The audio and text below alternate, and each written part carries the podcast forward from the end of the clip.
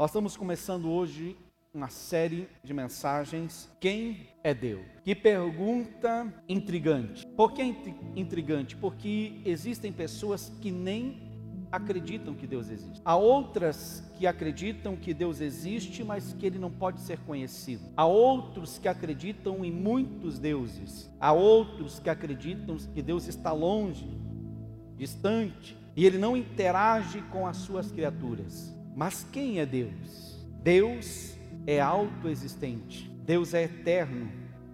Deus é infinito. Deus é imenso. Deus é onipotente. Deus é onipresente, Deus é transcendente, Deus é soberano. Deus não foi criado, Ele é o Criador de todas as coisas. Deus não teve começo, Ele mesmo é o Pai da eternidade. Esse é o Deus que nós servimos. E nós precisamos conhecer esse Deus. Nós precisamos saber quem Ele é. Nós precisamos conhecer o Deus que nos faz sair no domingo de casa para estar em um lugar como esse. Não simplesmente para cantar uma canção ou para cumprir um protocolo. Não, mas para adorá-lo com todo o nosso coração, com toda a nossa alma. E o apóstolo João, ele dá uma descrição de quem é Deus também. 1 João capítulo 4, versículo 8, ele termina esse versículo dizendo assim: quem não ama não conhece a Deus, porque Deus é amor.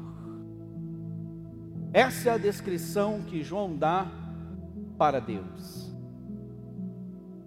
E é incrível como este homem foi transformado pelo amor de Deus.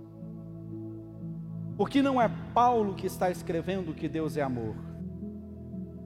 Porque não é Mateus que está escrevendo por que não é Lucas? Por que não é Marcos? Por que não é Pedro? Que está escrevendo e descrevendo como ele enxerga Deus. O que é Deus para João, o apóstolo do amor? A primeira carta de João, ela descreve esse amor ela relata esse amor, ela trabalha para explicar, para colocar na mente humana que Deus é amor.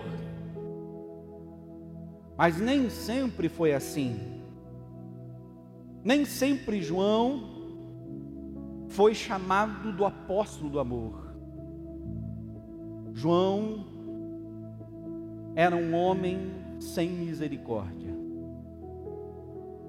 João era um homem desprovido de amor.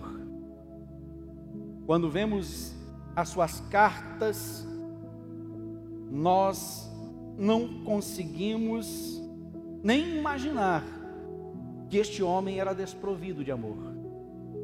Porque ele fala com tanta ternura, ele fala com tanta doçura de Jesus, ele fala com tanta ternura a nosso respeito, nos chamando de filhinhos. Mas nem sempre foi assim. E por que João então escreve que aquele que não ama não conhece a Deus, porque Deus é amor? Porque João foi impactado pelo amor de Deus de uma forma sobrenatural. Há um episódio na Bíblia onde eles vão a uma cidade, Jesus ainda caminhando com eles na terra, e essa cidade rejeita Jesus. Essa cidade despreza o Evangelho. Essa cidade despreza o Cristo, o Messias. E então, quando eles saem da cidade, eles estão em um lugar alto, olhando a cidade, então João chega para Jesus e diz assim: Por que que o Senhor não dá ordem para que desça fogo do céu e consuma a todos e destrua esta cidade? É o mesmo João que agora depois da morte de Cristo, está escrevendo: quem não ama, não conhece a Deus, porque Deus é amor. O que leva João a escrever isso é o impacto que o amor de Deus causa na vida de João. Agora, João é conhecido como o apóstolo do amor, mas antes dele presenciar o amor, ele queria destruir cidades, simplesmente por rejeitarem a pregação do Evangelho. E eu quero dizer para você que o amor está aqui nessa noite. Eu não sei qual foi a condição que você chegou aqui nesse lugar.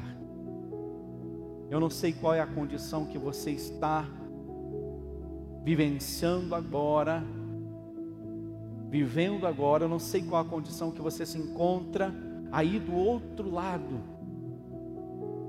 na sua casa, no seu trabalho, ou talvez no hospital, ou talvez em algum momento triste da sua vida, ou talvez em depressão, porque hoje é o dia das mães e você não tem a sua mãe com você. Mas eu quero dizer para você, você entrou no canal certo nessa noite. Você linkou no Facebook certo nessa noite porque o amor de Deus vai inundar a sua vida. O amor de Deus é incompreensível. Como compreender esse amor?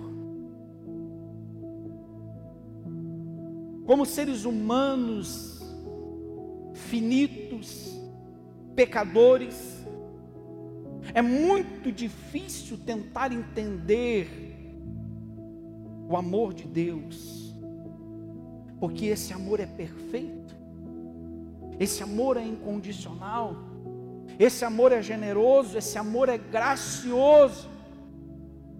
Deus de fato é inexplicável, o seu amor é incompreensível, de fato a nossa mente não consegue entendê-lo. De fato, a nossa mente não consegue compreendê-lo. É impossível entendê-lo completamente. Mas ao contrário de nós mesmos, Deus é amor. Isaías capítulo 49, versículo 15 diz: Porventura, Pode uma mãe esquecer-se tanto do filho que cria? Que não se compadeça dele, do filho do seu ventre? Mas ainda que esta se esqueça dele, contudo, eu não me esquecerei de ti. O profeta Isaías, ele compara o amor de Deus com o amor de mãe. Porque o amor de mãe é o amor, acredito eu, na face da terra, é o amor de um ser humano mais poderoso que existe na face da terra. Então o profeta compara e ele diz: Pode uma mãe esquecer-se do seu filho que cria? Pode ela não se compadecer do filho do seu ventre? Aqui ele está fazendo uma comparação de que o amor de Deus é mais forte que, que o amor de uma mãe. Porque é possível sim, infelizmente é possível sim, uma mãe se esquecer do filho. Pai, eu nem vou falar, porque eu já esqueci o meu. Deixei numa chácara uma vez, cheguei na metade do caminho, eu estou esquecendo alguma coisa. Lembrei que eu tinha esquecido o Léo. Não dava mais para voltar, tive que ligar para alguém trazer. Mas uma mãe é uma coisa quase que impossível. Uma mãe é uma coisa quase que inacreditável. E quando você ouve notícias, quando você ouve histórias de que uma mãe deixou uma criança numa lata de lixo, de que uma mãe, depois de ter gerado nove meses, largou o filho dentro de um saco de lixo e jogou dentro de um rio. A gente fica abismado, a gente fica pasmo, a gente fica perplexo com esse tipo de notícia, principalmente as mães. Olham para esse tipo de notícia e elas não conseguem acreditar como isso foi possível acontecer. Como que essa mãe deu as costas para o filho que gerou dentro do seu ventre? Como que não se compadeceu do filho que nove meses carregou dentro de si?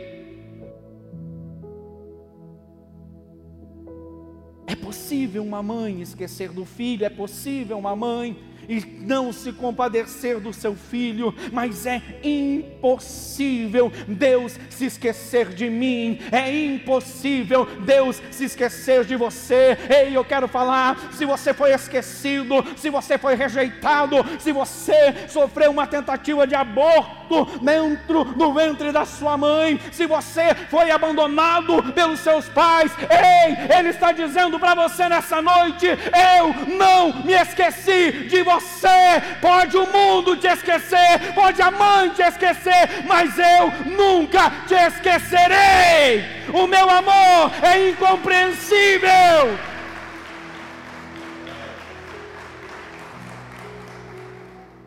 É impossível de compreender um amor aonde as pessoas estão crucificando o seu filho, estão açoitando o seu filho e o seu amor não diminui nada. Ele não para o seu projeto porque eu estou fazendo algo errado. Ele não para o seu projeto porque eu não estou valorizando o sacrifício de Jesus. Nós olhamos às vezes os filhos aprontando. Hoje nós vínhamos agora para a igreja, agora à tarde, e nós estávamos ouvindo um testemunho de uma pessoa, os filhos dela todos virados de cabeça para baixo. Ladrão, traficante. E olha só o que, um filho diz para uma mãe. Há três anos e meio esse filho sumiu de casa. E quando ele saiu de casa, ele disse assim para a mãe: Mãe, eu vou virar um morador de rua. O meu sonho é conhecer a Cracolândia. E quando eu chegar na Cracolândia, eu quero ficar lá. Imagine como que é o coração dessa mãe. E ela veio relatando para a pastora ali as tristes situações dos seus filhos. Mas pare comigo e pense um pouco agora. O dia que esse filho se arrepender e voltar, essa mãe nem vai se lembrar que um dia ele saiu de casa para morar na rua e viver na Cracolândia. O dia que esse filho de 40 anos largar o tráfico, largar o roubo, se arrepender e vier para essa mãe pedir perdão, essa mãe não vai mais se lembrar da vida errada que ele tinha, vai contar para ela o conserto que ele está fazendo agora. Agora imagine se uma mãe consegue fazer isso. Imagine Deus. A palavra de Deus diz que quando nós nos arrependemos, Ele pega os nossos pecados e lança no mar do esquecimento e não se lembra mais dele. É para Deus, é como se nunca tivéssemos errado na vida. Deus não nos ama por causa daquilo que fazemos. Não há nada que a gente possa fazer para que Deus me ame mais do que Ele já ama. Não há nada. Não existe alguma coisa nesse mundo que possa fazer, que nós possamos fazer, que venha fazer com que Deus nos ame mais do que Ele já ama, porque Ele não nos ama por aquilo que a gente faz. Eu posso orar e jejuar semanas, e o amor dele será sempre o mesmo pela minha vida. Eu posso não faltar nenhum culto, eu posso estar presente em todas as reuniões, eu posso ler a Bíblia de capa a capa, quantas vezes eu conseguir. Isso não vai mudar o amor de Deus por mim, não vai fazer com que Deus me ame mais do que Ele já me ama, mas também não há nada que eu possa fazer com Deus para que Ele me ame menos nenhuma atitude da minha vida, por mais terrível que ela seja, vai fazer com que Deus me ame menos do que Ele me ama. Nenhum erro que eu cometa, por pior que ele seja, vai fazer com que Deus me ame menos do que Ele me ama. Deus não me ama por causa daquilo que eu faço. Deus me ama porque Ele é amor. Deus me ama porque Ele tem uma responsabilidade de amar incondicionalmente. A sua natureza não permita que ele não me ame. A sua natureza não permite que ele me despreze. A sua natureza não permite que os meus erros deixem que ele não me ame mais, que, que ele faça não que ele não me ame por causa dos meus erros. Não, Deus não te ama, querido, porque você faz, Ele te ama e ponto. Em Romanos capítulo 5, versículo 8, nós vemos a prova desse amor, mas Deus prova o seu amor para conosco em que Cristo morreu por nós, sendo nós ainda pecadores. Ei, Ele não esperou ninguém se arrepender, Ele não esperou para ver o que, que ia dar. Não vamos esperar para ver se a humanidade melhora, vamos esperar mais um pouco para ver se o homem se volta para mim. Não, Ele enviou o seu filho, Ele entregou o seu filho, o seu filho morreu, sendo nós ainda pecadores. E o versículo seguinte diz: Imagine o que Ele fará fará agora que somos santos. Imagine o que Ele fará agora que reconhecemos o Seu amor. Imagine o que Ele fará agora que aceitamos o sacrifício do Seu Filho. Ei, Deus te ama e Ele prova o Seu amor. Já foi provado. Você não precisa dizer, Deus, se tu me ama, prova que me ama. Não, já foi provado na cruz do Calvário que Ele te ama. Ele já deu o Seu Filho por você, independente do que você faça ou deixe de fazer, Ele te ama. Ele não precisa provar nada para mim. Ele não precisa provar nada para você. Ele já provou o seu amor por mim e por você na cruz do Calvário. O amor de Deus é a maior força que existe. Ele é incomparável ilimitado. Ele pode quebrar qualquer barreira. Este amor ele tem poder para transformar qualquer situação. Este amor ele tem poder para mudar o coração mais endurecido. Foi o amor de Deus que originou o plano da salvação. E sem esse amor, Jesus nunca teria morrido na cruz. Sem esse amor, Jesus nunca teria se sacrificado para me resgatar do poder do pecado e da morte. Ei, nós estamos livres do pecado, nós estamos livres da morte.